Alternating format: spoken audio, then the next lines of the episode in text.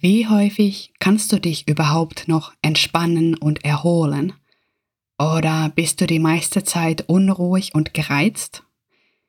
Heute sprechen wir über eine Ressource, eine Stärke, die in der heutigen Gesellschaft immer wichtiger wird, nämlich die Entspannungsfähigkeit. Hey und willkommen beim Podcast Stressbefreiung. Ich bin Silja Düllele, Coach und Trainerin mit finnischen Wurzeln. In jeder Folge begleite ich dich auf deinem Weg zu mehr kraftvoller Gelassenheit, damit du dich Schritt für Schritt stressfreier fühlst. Die Entspannung. Wie häufig man sich danach sehnt und es scheint einfach nicht so wirklich zu klappen. Ich weiß ja nicht, ob du zu den Menschen gehört, denen es etwas schwierig fällt, sich zu entspannen. Ob du häufig eine Unruhe spürst und auch wenn du fertig und erschöpft bist, du trotzdem nicht dich entspannen kannst. Vielleicht rast und hetzt du von einer Aufgabe, von einem Termin zum nächsten und das meiste in deinem Leben ist zu einem reinen Abhaken, einfach erledigen geworden. Dann könnte es sein, dass du deine Entspannungsfähigkeit in letzter Zeit verloren hast. Die Entspannungsfähigkeit ist etwas, was wir alle ganz natürlich haben. Die Entspannungsreaktion ist das Gegenpol oder vielleicht auch besser gesagt der Partner von der Stressreaktion. Das sind beides Reaktionen, die eigentlich ganz von allein ablaufen. Sowohl die Stressreaktion, die kommt ja, ohne dass wir wirklich das unbedingt haben möchten, und die Entspannungsreaktion. Auch die kommt von allein, angenommen, wir sind als Gesamtwesen, als Organismus auch in Balance, in einem Gleichgewicht. Dass diese beiden Partner, die Entspannungsreaktion und die Stressreaktion, dass sie untereinander abwechseln, das ist die Voraussetzung, dass wir mental und physisch auch leistungsfähig sind und bleiben. Die Erholung und die Regeneration, die erfolgt, wenn die Entspannungsreaktion in Gange setzt. Das ist der Moment, wenn wir von den sympathischen Programm unseres Nervensystems zu dem parasympathischen Programm umwechseln. Und eigentlich müssen wir dafür nicht viel machen, so theoretisch. Wenn wir eine Stresssituation haben und die ist vorbei und wir fühlen uns wieder in Sicherheit, dann kommt diese Entspannungsreaktion, theoretisch. Nur mit uns modernen Menschen passiert es häufiger, dass wir diese Entspannungsfähigkeit verlernen. Die automatische Entspannungsreaktion bleibt dann aus. Und da könnte man sich schon fragen, wie kommt es, dass wir so eine ganz natürliche Reaktion unsere ganz natürliche, eigentlich eingebaute Entspannungsfähigkeit verlieren können. Wie das geht, ist durch chronischen Stress. Diese Entspannungsreaktion unseres Parasympathikus, die wird blockiert, wenn wir in dem Stresszustand stecken bleiben, wenn wir uns kontinuierlich bedroht fühlen. Das kann passieren, indem die physische Stressreaktion nicht entladen wird, diese ganze physische Stressenergie, die wir aufbauen in einer Stresssituation, oder auch wenn wir durch Grübeln und Nachdenken unseren Stress die ganze Zeit neu aktivieren und wieder erleben.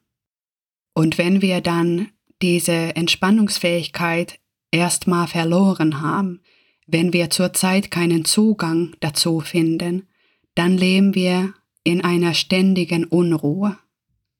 Das Leben ist von einer Rastlosigkeit geprägt. Das Wort Rastlosigkeit trifft es auch, finde ich, ganz gut, denn eine Rast ist ja eine Unterbrechung einer Reise oder einer Wanderung durch Erholung. Und wenn das ausbleibt, heißt es, dass wir die ganze Zeit unterwegs sind ohne jegliche Pause. Wenn das Leben dann eine Reise ohne Rast ist, ohne Pausen, ohne stille Momente, ohne Erholung und Regeneration, dann ist es kein Wunder, dass es uns schlecht geht, dass wir krank werden, dass wir nicht wirklich vom Fleck kommen und dass das Leben ziemlich grau wird. Wie wir diese Fähigkeit zur Entspannung verlieren, das ist ein längerer Prozess. Bei diesem Prozess nehmen wir zunehmend und wiederholt die Entspannungs- und Erholungssignale, die wir haben, nicht mehr wahr. Oder wir verleugnen sie. Und wenn wir die Signale nicht wahrnehmen oder sie nicht wahrnehmen wollen, dann verpassen wir den richtigen und passenden Zeitpunkt für Erholung. Denn es gibt Momente, in denen die Erholung und Entspannung tatsächlich am sinnvollsten und effektivsten ist. Wann der richtige Zeitpunkt ist, das schauen wir uns nächste Woche nochmal genauer an. Und warum wir diese Signale verdrängen oder nicht wahrnehmen, das ist eine ganz andere Frage und darauf werden wir sicherlich in der Zukunft bei mehreren Folgen nochmal vertieft eingehen. Denn da kommen wir in den Bereich von Glaubenssätzen, die bei uns im Hintergrund wirken und zu unseren inneren Antreibern, die uns in gewisse Richtung lenken und pushen. Heute dagegen schauen wir uns nochmal an, was dann ist, wenn du die Fähigkeit zur Entspannung verloren hast, wenn du in einem Zustand der Unruhe ständig bist. Was gibt es da zu machen, um die Entspannungsfähigkeit wieder zurückzulocken? Das ist eigentlich ein wenig wie Fahrradfahren. Du hast mal gelernt, Fahrrad zu fahren, also kannst du es wieder reaktivieren doch bis du so sicher bist im Verkehr, wie du mal warst, wird es ein bisschen dauern. Und was du vor allem brauchst, ist ein Fahrrad. Ohne Fahrrad ist nicht viel mit Fahrradfahren. Zum Fahrradfahren reicht es ja eigentlich, ein Fahrrad zu haben und dann kannst du halt Fahrrad fahren. Doch ähm, bei Erholung und Entspannung ist es tatsächlich gut, dass du eine Vielfalt von Methoden hast, die du dann je nach Situation und je nach Empfinden gut einsetzen kannst. Beim Fahrradfahren ist es auch ganz hilfreich, unterschiedliche Fahrräder für unterschiedliche Zwecke zu haben. Wenn du Downhill fahren würdest, würdest du das wahrscheinlich auch nicht mit dem Hollandrad machen. Ich gebe dir gleich ein paar Beispiele für unterschiedliche Entspannungsmethoden, die du ausprobieren kannst. Doch egal, was du zur Entspannung und Erholung machst, der wichtigste Punkt ist, dass was auch immer es ist, diese Sache sollte eine Verankerung im Jetzt, in dem gegenwärtigen Moment mit sich bringen. Am besten für Erholung, Regeneration und Entspannung funktionieren Sachen, bei denen du nicht in der Zukunft unterwegs bist, indem du irgendwelche Sachen planst und bei denen du auch nicht in der Vergangenheit rumwühlst und über Sachen nachgrübelst, sondern möglichst in dem Jetzt sein kannst und dich darauf konzentrierst, was du gerade machst oder wo du gerade bist. Und wenn du dann deine Entspannungsfähigkeit wiederentdeckst und aufbaust und bekräftigst, dann sammelst du dir auch dabei ein Repertoire von Sachen, die gut für dich funktionieren. Wenn ich über eine Vielfalt von Methoden spreche, dann meine ich das über längeren Zeitraum. Wenn du jetzt anfängst, diese Entspannungsfähigkeit wieder aufzubauen, dann ist es sinnvoller, wenn du dich auf einige wenige oder auch vielleicht nur auf eine Sache konzentrierst, die erstmal für dich funktioniert denn das alles ist eine Sache von Übung und Training.